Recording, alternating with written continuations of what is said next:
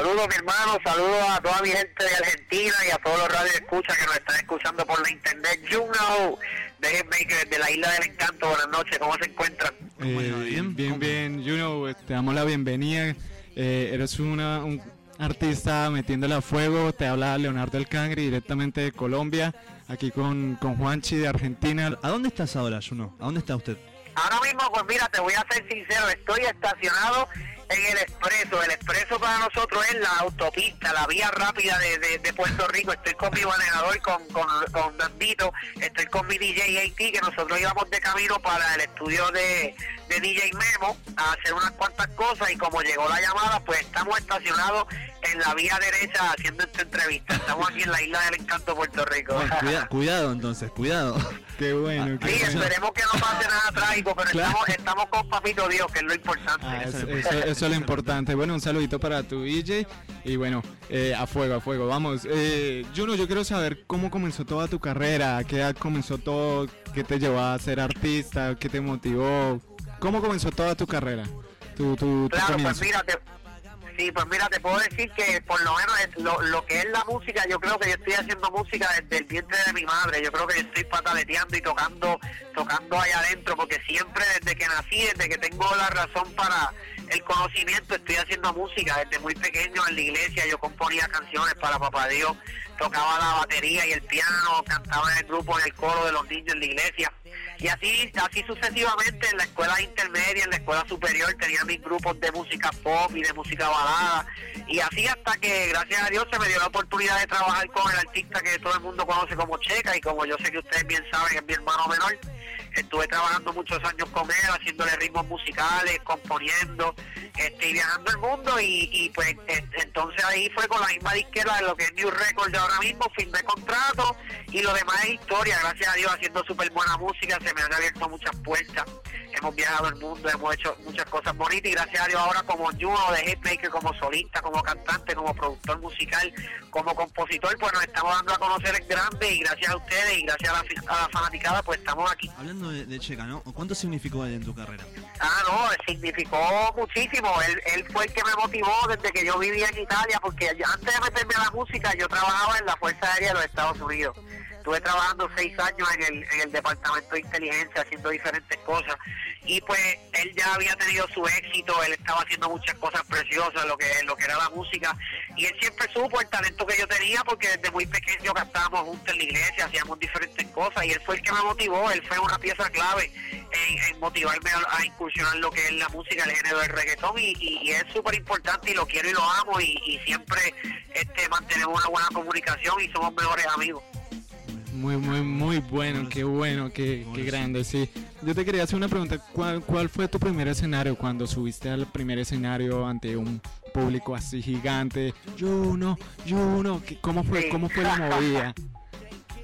Pues mira, yo te voy a como Juno, como, como artista Juno, mi primera vez que yo me trepé a un escenario que yo te puedo decir que habían como entre 20 y 30 mil personas fue un evento playero, un cierre de verano que hubo acá en, en, Coamo, de una emisora de de acá de Puerto Rico, que cuando yo salí en tarima eso se quería caer, y todo el mundo cantando las canciones, y a mí se me erizaban los pelos, yo quería dejar de cantar y ponerme a llorar allí de la emoción que tenía. de verdad que algo, de, es, una, es una experiencia inolvidable, es algo que, que de verdad eh, eh, fue la primera vez que me trepé en tarima con mi DJ, que es mi DJ que lleva ahora más de un año conmigo, y él hizo un excelente trabajo, y el, el público, la fanaticada brincó, saltó con mi música, la cantó, y eso es algo que nunca se me borra de la mente ni de, ni de mi corazón, porque eso fue eso fue el comienzo de cuando yo dije, dije definitivamente este es el mejor trabajo del mundo, esto es lo que yo voy a seguir haciendo. Otra pregunta, ¿estás metido directamente solo en, en la parte del reggaetón o andas también manejando otro tipo, no sé, el pop, el rock, o definitivamente ya te vas a dedicar en la parte del reggaetón, Pues- de lo que es urbano? Pues, pues mira, mi hermano, te voy a decir con mucha humildad, por supuesto, porque eso es algo que quiero que sepan desde ahora. Yo soy súper humilde y sencillo, este, así mismo como me escuchan, así mismo soy siempre en persona. Pero yo soy una máquina de música. nosotros hacemos absolutamente todo. Yo- Nosotros hacemos rock y en, en el estilo de rock como es verdaderamente. Hacemos bachata, hacemos reggaetón perreo, hacemos reggaetón romántico, hacemos pop balada, música acústica y gracias a Dios tengo la dicha de componer y de producir música también, ¿sabes? Nosotros hacemos absolutamente todo. Y lo que viene ahora en mayo es mi disco Laberinto, ese es el bebé, lo que he estado luchando toda mi vida, lo que he estado trabajando tantos años. Y se van a dar cuenta que el disco trae todo tipo de música, lo que es música electrónica, lo que es perreo, lo que es reggaetón romántico, lo que es la bachata, lo que es música acústica, lo que es balada, ¿sabes? Absolutamente todo, hasta maleanteo tenemos en música de calle para los barrios y los caseríos. Nosotros hacemos de todo porque todo público tiene su música y pues hay que alimentar a ese público.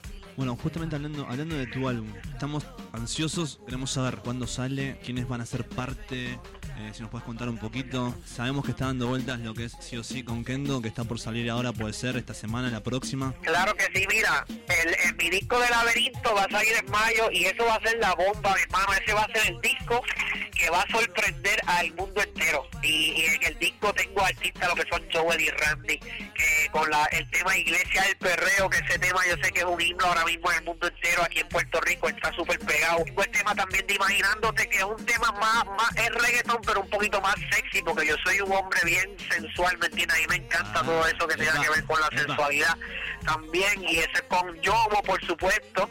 Este, tengo la de sexo nada más, que también en esta vida hay mujeres que lo que quieren es sexo nada más, hay que hablar claro, no quieren nada de, de compromiso ni nada de esas cosas con Diego Star. Tengo el tema de por qué te vas con el chavaco, con Voltio. Este, también tengo un tema con mi hermano, con Checa, que se llama Hola, Hola, Hola, que sale para el disco, que el tema es un palo. Tengo una bachata que se llama a, este, a veces el amor duele con Gocho, que viene para el disco también. Tengo el tema de sí o sí, que es un maleanteo calle, calle full con Kendo Caponi del orfanato.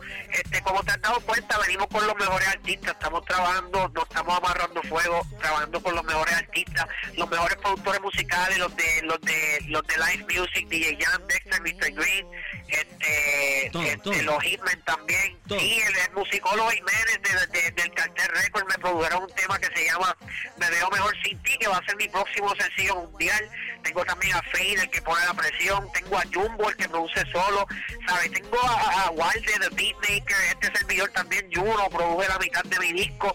¿Sabes? Nosotros venimos, venimos con toda la fuerza y, con todo el poder y, y- con mucho amor y mucha sinceridad y mucha y lo más lo más importante que es un disco genuino, un disco autobiográfico que la persona que compre mi disco o lo adquiera por la internet, sea como sea, va a conocer una faceta y una parte de mi vida, que es lo más importante.